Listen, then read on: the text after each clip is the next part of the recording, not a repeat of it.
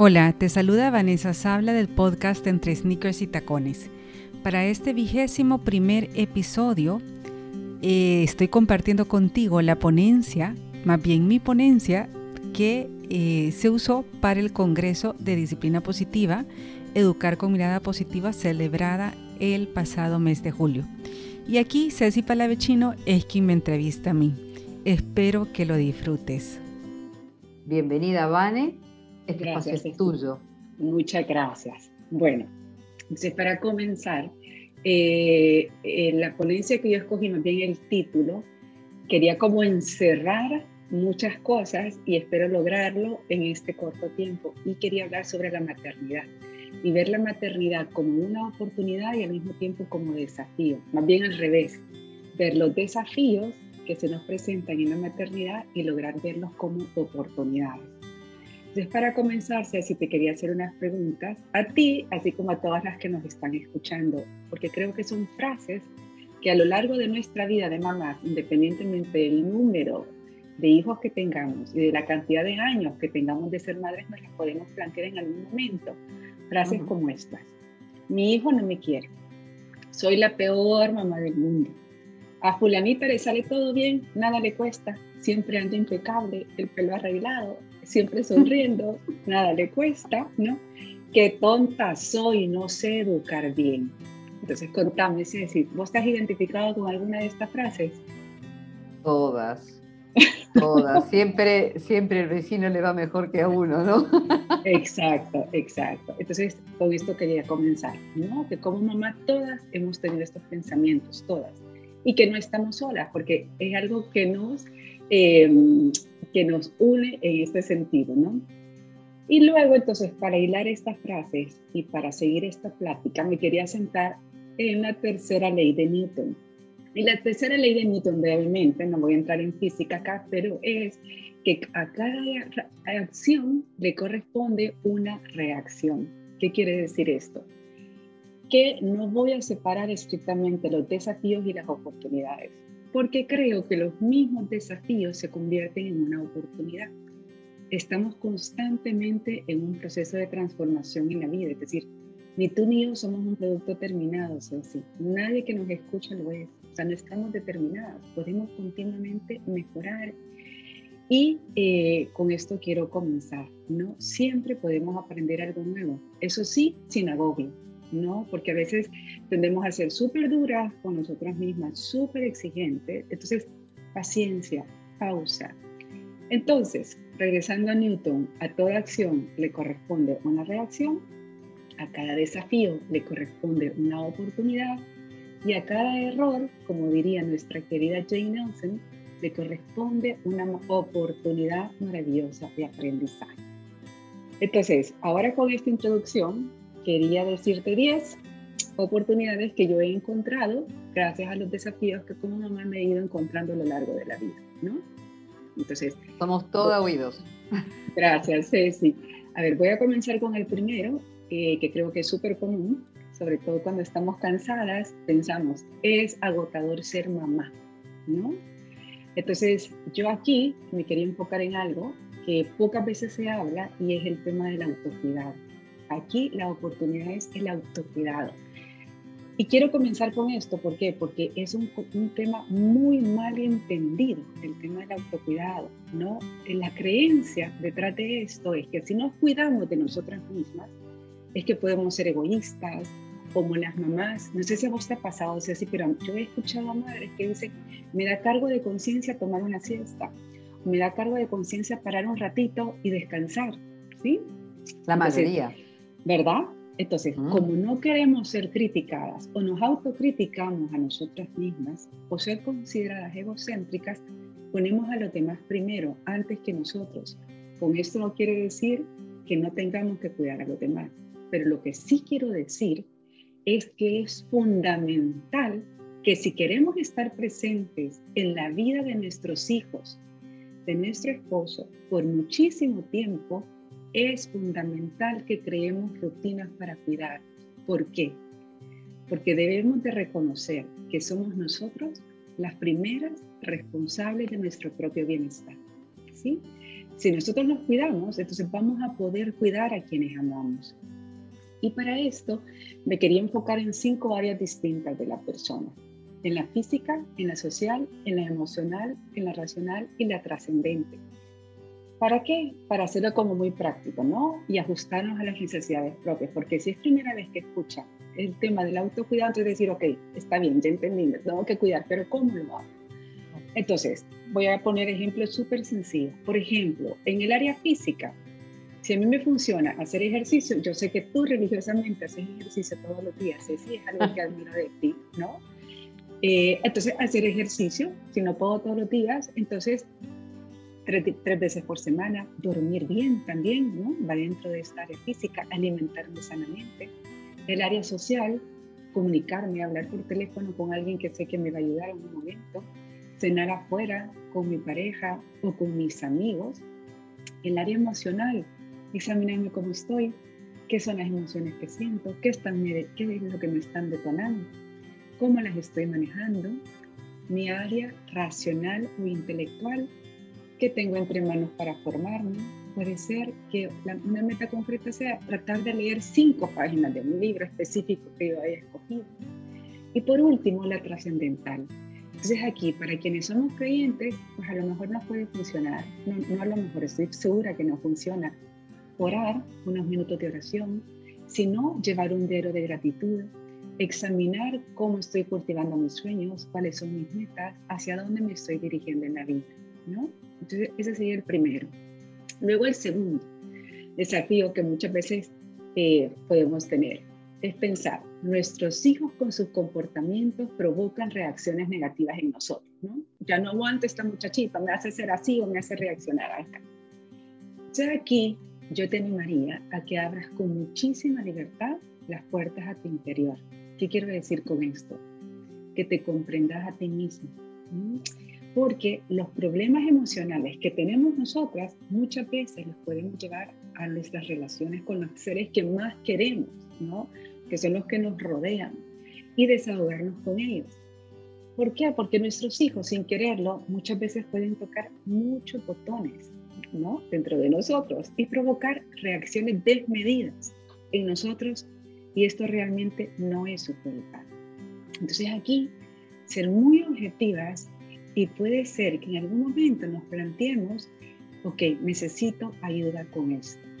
Y aquí quiero hacer un paréntesis pequeño, Ceci, y es decir, que no pasa nada si pedimos ayuda. Yo muchas veces a lo largo de la vida la he necesitado, ¿no? Ayuda psicológica, ayuda de, de pareja, terapia de pareja, y no pasa nada. Es una verdadera bendición y agradezco todas las veces que alguien ha estado ahí para ayudarme, ¿no? Entonces, Creo que es muy bueno esto, reconocer, yo sola no puedo todo. Entonces voy a pedir ayuda en el momento que lo necesito. Entonces, nuestros hijos no son ajenos a estos sentimientos. Cuando, por ejemplo, me tocan un botón y yo reacciono eh, a esos sentimientos de cólera, de asco, ¿verdad? Porque no, no es solamente lo que hablamos, son los gestos, son nuestras miradas, nuestras reacciones corporales o a nuestra impaciencia. No tenemos que decirlo. Basta simplemente un gesto. O a veces ni siquiera mirarlos, es decir, ignorarlos. Este sería el segundo. ¿Tercero? Luego, el tercero. Las tensiones específicas que tenemos como mamás. Y las mamás manejamos muchísima culpa y temor. ¿Y a qué me quiero referir con esto? Queremos llegar a todo, ¿no? Queremos llegar a todo.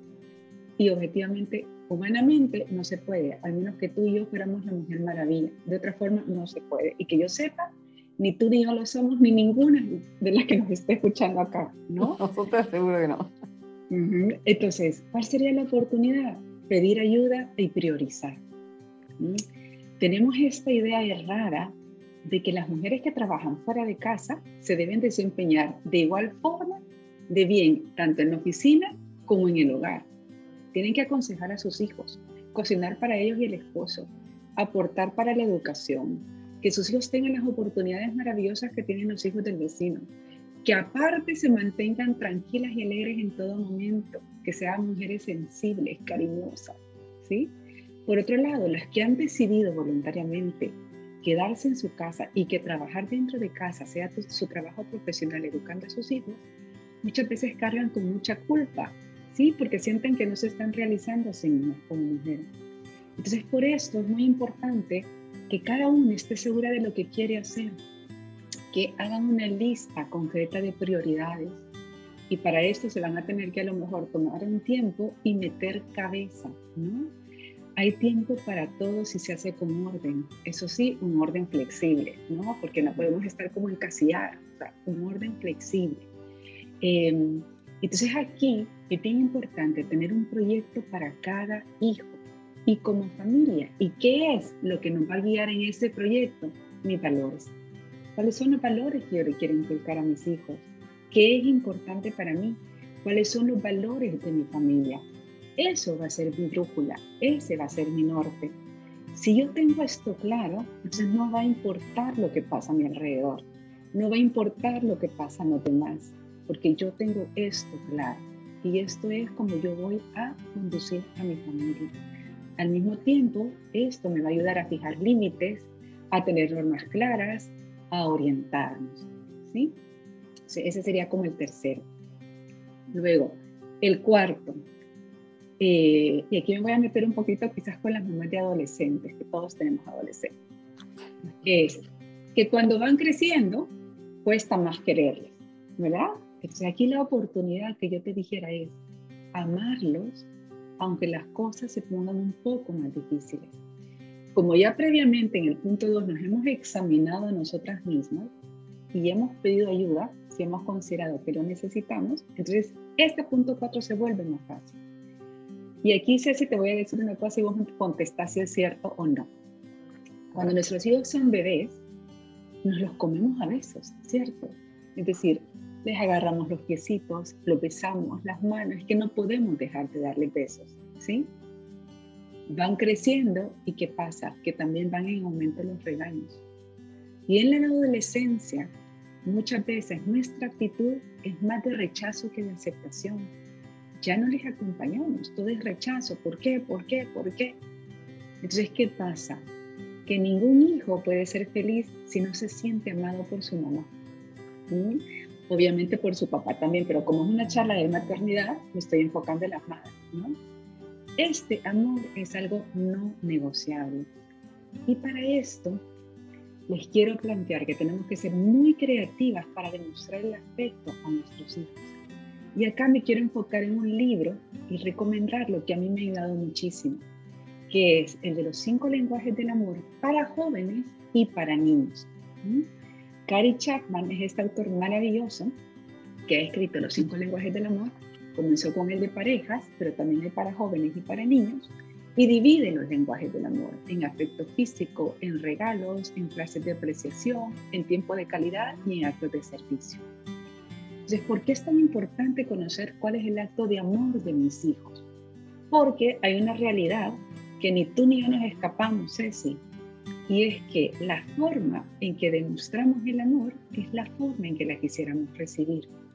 ¿Mm? Entonces, por ejemplo, si yo doy mucho afecto físico, soy abrazona, doy besos a mis hijas, eh, entonces yo automáticamente espero que me den lo mismo. Pero si mi hija, su eh, su lenguaje del amor es, por ejemplo, la frase de apreciación. Y ella me dice, mami, qué bonita andas hoy, qué bien andas coordinada. Yo puedo erróneamente pensar, esta niña a lo mejor no me quiere tanto porque no me abrazó o no me besó. ¿sí? Y nada que ver, ella me está amando de la forma que puede amar. Lo bonito es que hay un examen que si tú te metes eh, en internet y pones Five Love Languages, Aquí abajo voy a dejar escrito el link en, la cajita de YouTube eh, de, la ponencia. Se van a ese link y pueden hacer el examen. Entonces, si se animan, lo pueden hacer ustedes, su pareja, sus hijos. Y a mí en lo personal esto me ha servido muchísimo con mis hijas, porque he descubierto que su forma primaria de amor es totalmente distinta a la que yo tenía y han conocido también cuál es la mía. Entonces, de verdad que vale la pena, ¿no? Esto es ser creativo en el amor. Y cómo mejoro las relaciones, ¿no? Cuando conozco el lenguaje del otro, eh, me acerco, ¿no? Totalmente. Y dejarnos hablar. Fíjate, una, una pequeña anécdota. Una vez decía mi mami, tu lenguaje primario del amor es el afecto físico, pero yo a veces me acerco y tú haces esto, te retiras. Yo dije, no me había dado cuenta. No me había dado cuenta. Es decir, le dije, cuando estoy trabajando en la computadora estoy tensa. Entonces me puse, o sea, un recordatorio mío y es que cuando lleguen, paro por segundos, la volteo a ver ¿sí? Y me enfoco en ellas. Entonces, te ayuda muchísimo conocer esto, ¿no? Pero qué bueno, eh, eh, perdóname que te interrumpa, pero qué bueno que esto, eh, esto que vos decís me pongo un recordatorio. O sea, como no somos madres perfectas, tenemos miles de vulnerabilidades, puedo reconocer cuál es mi lenguaje y voy a poner los medios concretos para fortalecerlo. Y está muy bueno, me pongo un post-it, lo pongo en la agenda y, y, suma, ¿no? No por ser espontáneo eh, suma y si es auténtico no. Puede ser auténticamente mm, cariñoso ponerme el post-it. No le quita mérito, ¿no? Para nada, para nada. O sea, sobre todo si no estamos acostumbradas a hacerlo. Nos tenemos que ayudar, ¿verdad? Entonces, me parece súper valioso lo que acabas de decir. Gracias, Ceci. Luego, el quinto punto, el quinto desafío, pensar, no se preocupa por mí ni por nadie. Mi hijo no se preocupa por mí ni por nada. Entonces yo aquí te preguntaría, ¿tú le reconoces y agradeces cuando hace algo? Y esto es importante que lo traigamos a la mesa. ¿Por qué? Porque muchas veces el día se nos va pidiendo, dando órdenes, exigiendo, pero pocas veces reconocemos y agradecemos. Te agradezco que hayas botado la basura. Qué bien que pusiste los zapatos en tu lugar. Gracias por venir anoche a tiempo de la fiesta. Me encanta que me des un abrazo, no sabes cómo me llena. Entonces, eso es la oportunidad. Primero, reconocer y agradecer. Y cuando nosotros recibimos reconocimientos y agradecimientos, el clima emocional cambia por completo, ¿no? O sea, cambia por completo. Entonces, tenemos que recordarnos que sí, tenemos que enseñar conocimientos, pero también tenemos que enseñar habilidades y virtudes a nuestros hijos modelándolas nosotros primero. Y aquí no me voy a centrar en todas las habilidades, pero sí me voy a centrar en una, que es la del servicio a los demás, ya que como el, el desafío es que no se preocupa por mí, entonces, ok, hay que enseñarles a servir a los demás, ¿sí? Entonces, el año pasado tuve la dicha de conocer a Anabela Shaked, esta psicóloga agleriana eh, de Israel, y una de las cosas que más me marcó fue que una de sus clases nos explicó que nosotros erróneamente enseñamos lo que es servir a los hijos. Pensamos que, por ejemplo, cuando tú le servís a tus hijos, si les eh, haces la comida que les gusta, si les traes un vaso de agua, si los vas a recoger al colegio, ellos automáticamente van a pensar, ah, yo le voy a hacer la comida que le gusta a mi mami, le voy a traer un vaso de agua. Y no es así. Esto no es así, sino que tenés que hacer que haga ese servicio. ¿sí? Entonces, por ejemplo, un ejemplo concreto chiquito que ya nos ponían. Decía, la próxima vez que tu hijo te diga, mami, tengo sed, tú no salgas corriendo a traerle un vaso de agua, sino que decirle, ay, yo también tengo sed. ¿Será que me puedes ir a traer un vaso de agua a mí también? Y de esa forma es que le estamos enseñando a servir. A mí esto me quedó marcadísimo porque no es algo que van a hacer por simple imitación. Si queremos que nuestros hijos sirvan primero dentro de su familia, luego a los demás se los tenemos que enseñar, con paciencia y con muchísimo cariño. Luego, el sexto, sexto desafío, mi hijo no me escucha. Le estoy hablando y no me escucha. Eh, si te Ese sale en todos los cursos de disciplina positiva. Mi hijo no me escucha. Exacto. Entonces, recordemos que cuando están chiquitos, o sea, la primera infancia, se los vamos a tener que ir modelando, ¿no? Esto sí, con muchísima paciencia. Pero a medida van creciendo, o sea, desde pequeñitos, pero a medida van creciendo lo van a ir aprendiendo. Pero ¿cómo? Nosotros nos tenemos que entrenar primero para escucharlo bien a ellos. Y esto requiere trabajo, pero así como la, palabra entera, si yo te lo pudiera poner en luces neón, trabajo escuchar bien. No es fácil. ¿Por qué? porque somos una sociedad multitarea.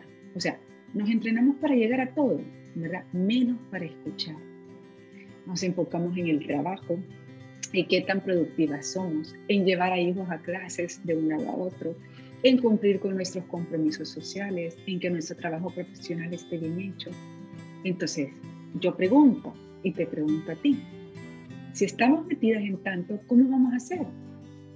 Recordando que es un trabajo, ¿verdad? Y cuando uno está en una tarea, uno se enfoca en esa tarea. Entonces, para escuchar, ¿qué vamos a hacer? Te voy a ir diciendo distintas cosas. Primero, dejar de lado pensamientos distractores. Teléfono fuera, redes fuera, todo fuera. Hacer contacto visual con mis hijos. ¿sí? Cuando me estén hablando, no interrumpir. ¿Cuántas veces me están hablando y yo interrumpo? O sea, quedarme callada. Por algo tenemos dos oídos y una boca. Entonces, usemos los dos oídos y cerremos la boca. No juzgar, escuchemos sin juzgar si queremos que nos sigan contando. No nos escandalicemos. O sea, yo siempre les digo a los papás, pongan cara de póker. ¿Verdad? Los, los, jugadores profesionales de póker, tú no sabes si van ganando o perdiendo, porque, o sea, la cara no la sabes leer. Entonces, así te diga lo peor del mundo en ese momento, ah, sí, en serio, tú de lo más tranquila, así detrás vayas a gritar al baño, pero frente a ellos no te escandalices, tampoco los ignoremos, ¿sí? Eh, confiemos en ellos, mostremos interés en lo que nos tienen que decir, repitamos todo lo que nos ha dicho para ver si hemos comprendido bien. Ah, ok, veo que me dijiste esto. Entonces tú lo que me estás tratando de decir es esto, esto y esto y esto. Sí, mami, no, mami. Ah, ok, ¿me lo podría volver a explicar? Luego, ver su lenguaje corporal, ¿sí? Tratar de ver cuál es el sentimiento detrás de las palabras que me está diciendo. ¿Y sabes por qué es tan importante esto de escuchar a nuestros hijos? Porque ellos están esperando ser escuchados porque se están constantemente evaluando. Y a raíz de nuestra reacción, de cómo los escuchamos, esto determina para ellos si lo que tienen que decir es importante o no. Entonces, si yo no los escucho, si constantemente los ignoro, erróneamente piensan, ah, lo que yo tengo que decir no es importante, no vale la pena. ¿Mm? impacto, ¿no? Es fuerte, es fuerte, sí. por eso te digo, o sea, hay que hacer pausas, ¿no? Cuando, cuando te hablen, eh, si en ese momento no los puedes atender, es decir, dame X cantidad de tiempo, ¿no? Te voy, voy a estar contigo en ese tiempo para que me contes. Y si podés atender en ese momento, entonces parar lo que estás haciendo, verlos y decirme, contame. Entonces recordemos que cuando hablan no solo son palabras, sino que nos están hablando de ellos, de lo que sienten, de lo que piensan, pero sobre todo de lo que están pensando de sí mismos. Por eso es tan importante entrenarnos para escuchar y por eso es un trabajo que a lo mejor nos va a llevar toda la vida, toda la vida, ¿sí? Luego, entonces, em, el séptimo desafío, mi hijo no me cuenta nada, no le conozco, no sé quién es mi hijo. Entonces aquí la oportunidad sería, volvámonos detectives y prestémosles atención. Entonces, ¿qué, ¿qué hace un detective? Se hacen muchísimas preguntas, ¿no? Para identificar qué es lo que el otro está pensando, sintiendo. Entonces pensemos, ok, ¿qué es lo que esconde mi hijo detrás de su conducta? Sin agobiar, ¿verdad? Sin ser de esas mamás que agobiamos. ¿Qué esconde mi hijo detrás de su conducta? ¿Qué es lo que le estará pasando por su vida?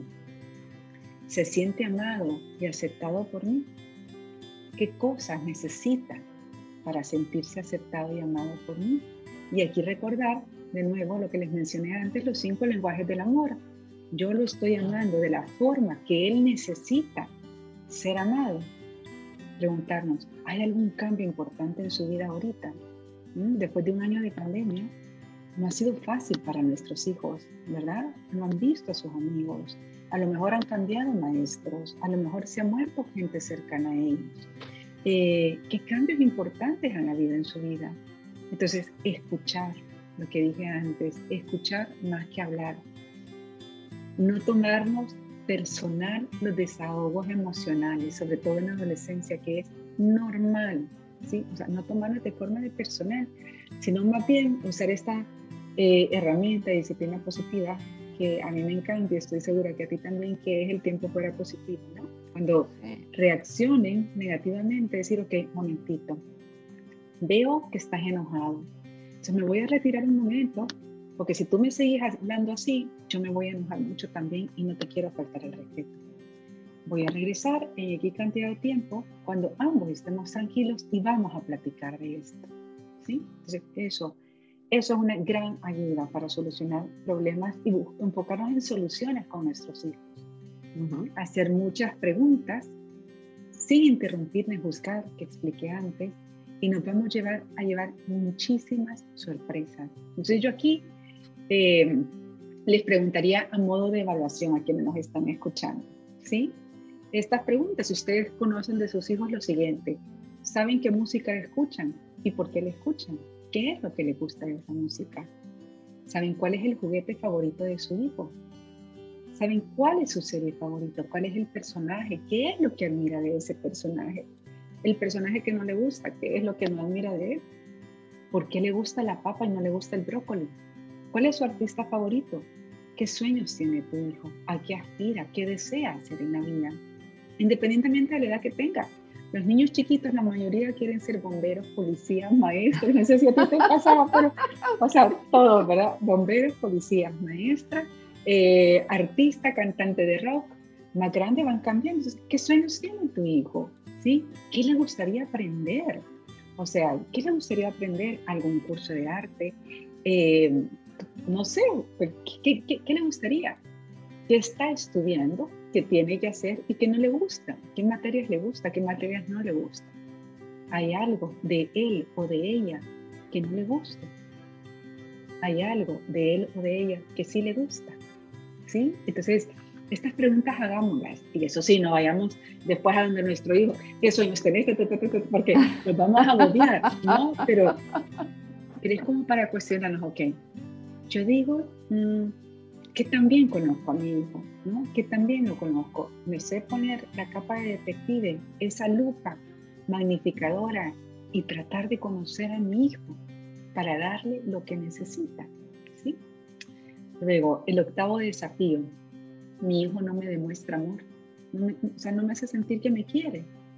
Entonces yo te diría, la oportunidad es darles tu amor, darles tu amor. ¿Cómo? A ver, si yo le pregunto a las mamás que nos están escuchando hoy, ¿de qué forma creen ustedes que le dan amor a sus hijos? Muchas veces me, dirían, muchas me dirían, a la puchica Vanessa. Puchica es una palabra que usamos aquí en El Salvador, valga la, valga la aclaración. se entiende, se entiende. Ok, pues yo lo llevo a clases a diario. Tengo que contribuir en el pago del colegio. Manejo toda la tarde, o sea, soy chofer, paso en el carro, invito a sus amigos, organizo actividades, etcétera y etcétera. Y está bien, está súper bien. Lo que yo te quiero contar es que muchas veces, desde la perspectiva de un hijo, estas tareas no siempre equivalen a amor. Incluso, muchas veces los hijos hacen cosas para que nosotros lo veamos. Por ejemplo, Pueden ser que practiquen un deporte porque es el único momento en el que yo estoy ahí viéndolo y alentándolo.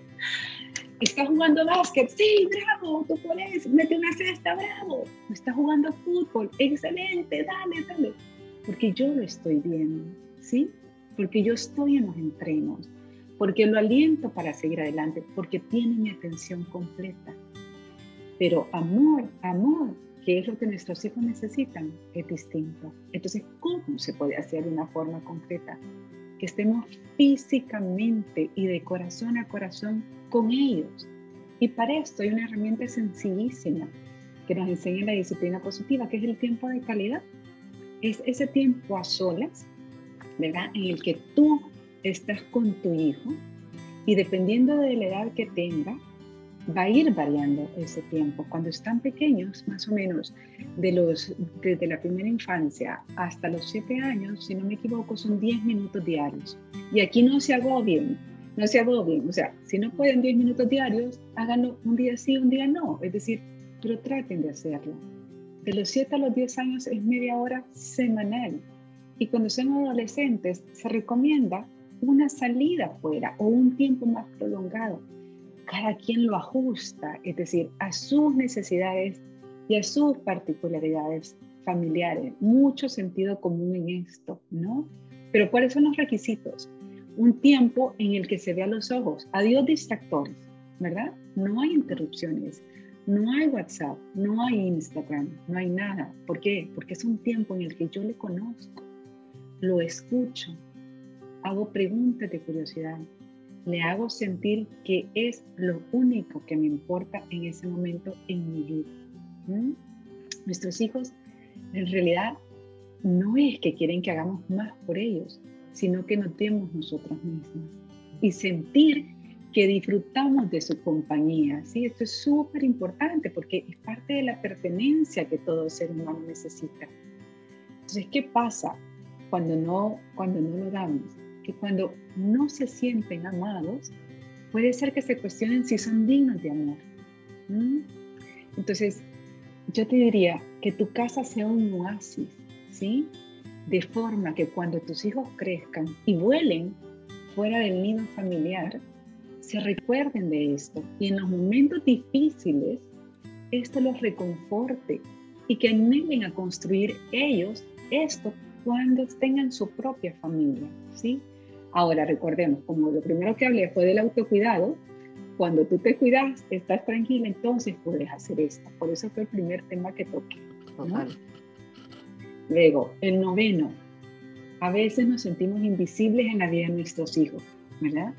Estamos muchas horas. Apagar la televisión, es hora de bañarte, es hora de cenar, es hora de cumplir con los encargos, ta, ta, ta, ta, ta, ta, ta, ta. No me escuchas, soy invisible, no existo.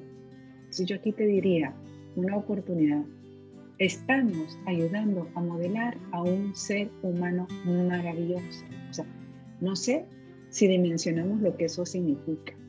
Y es lo único que importa, que él y yo lo sintamos así, lo vivamos así. Y para esto es fundamental que nos valoremos como mamá. O sea, nos tenemos que aprender a valorar.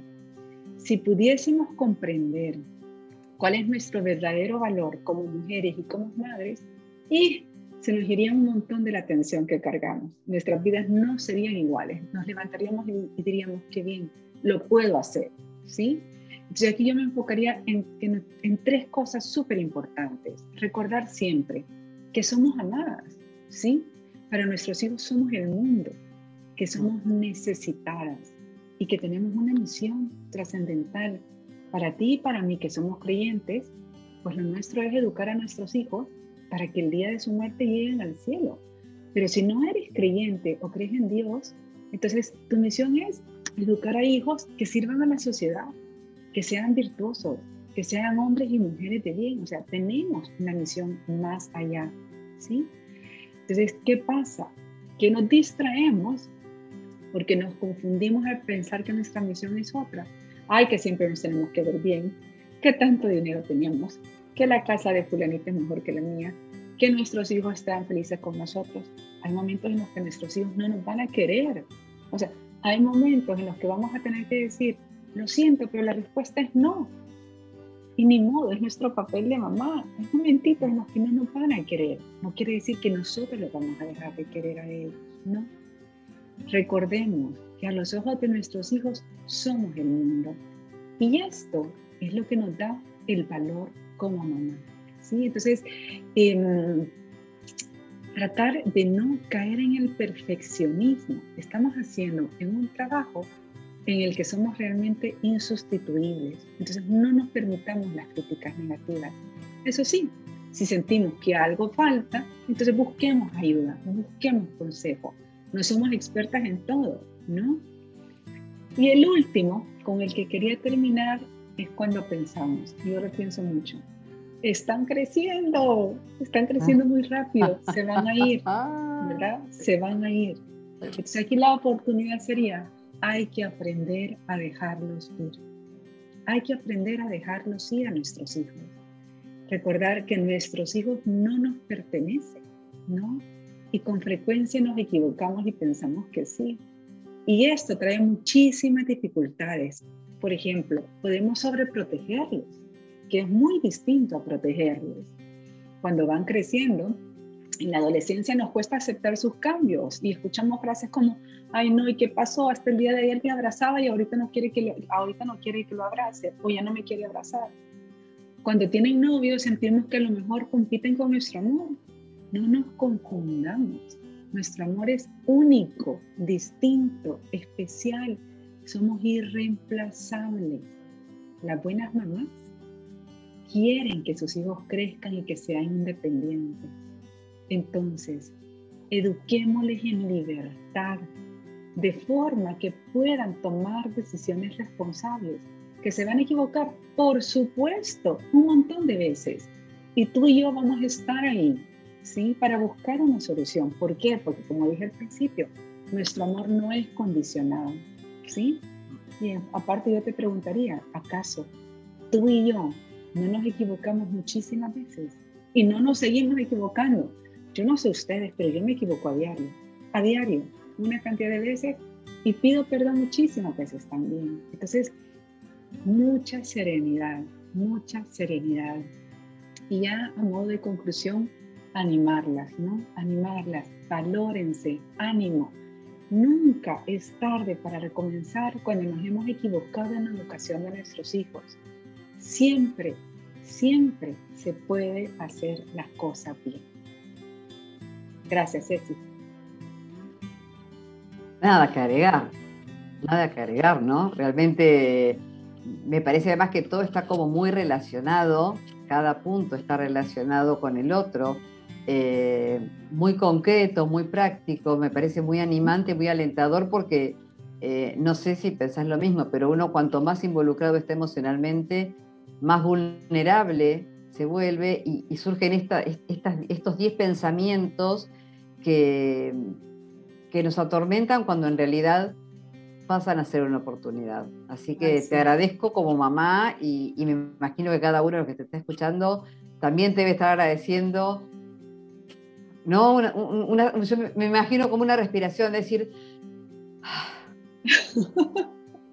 qué bueno que puedo seguir, qué bueno que puedo comenzar, qué bueno que siempre podemos comenzar. Eso es maravilloso. Ay, sí, ay, sí, es un gran alivio, un gran alivio, creo yo. Sí. Pues me alegra que te parezca práctico porque eso es lo que trataba de hacer, hacerlo lo más práctico posible. Sí. Totalmente práctico. Ahora lo que pasa es que todo el mundo tiene que volver para atrás el video y empezar a tomar nota y usar la agenda, ¿no? Para ver qué voy a poner en práctica, eh, en qué quiero generar hábitos. Eh, Exacto. ¿Cuál es, eh, como decimos acá, en dónde me aprieta el zapato? Exacto. Porque de los 10 que mencionaste, cada uno tendrá a lo mejor su punto débil en el que dices, mm, acá es un poquito más que en este otro. Así que, bueno, muchas gracias por iluminarnos tanto. ¿Mm? Gracias, Ceci. Te mando un abrazote fuerte hasta Argentina. Un beso grande hasta El Salvador. Te quiero mucho. Gracias, yo también. Hasta pronto, Ceci. Nos vemos. Bueno, esta fue mi ponencia. Si la quieres ver, también la puedes encontrar en mi canal de YouTube entre sneakers y tacones. Nos escuchamos el próximo martes y para mientras me puedes seguir en redes sociales, Facebook e Instagram como entre sneakers y tacones. Muchas gracias y hasta pronto.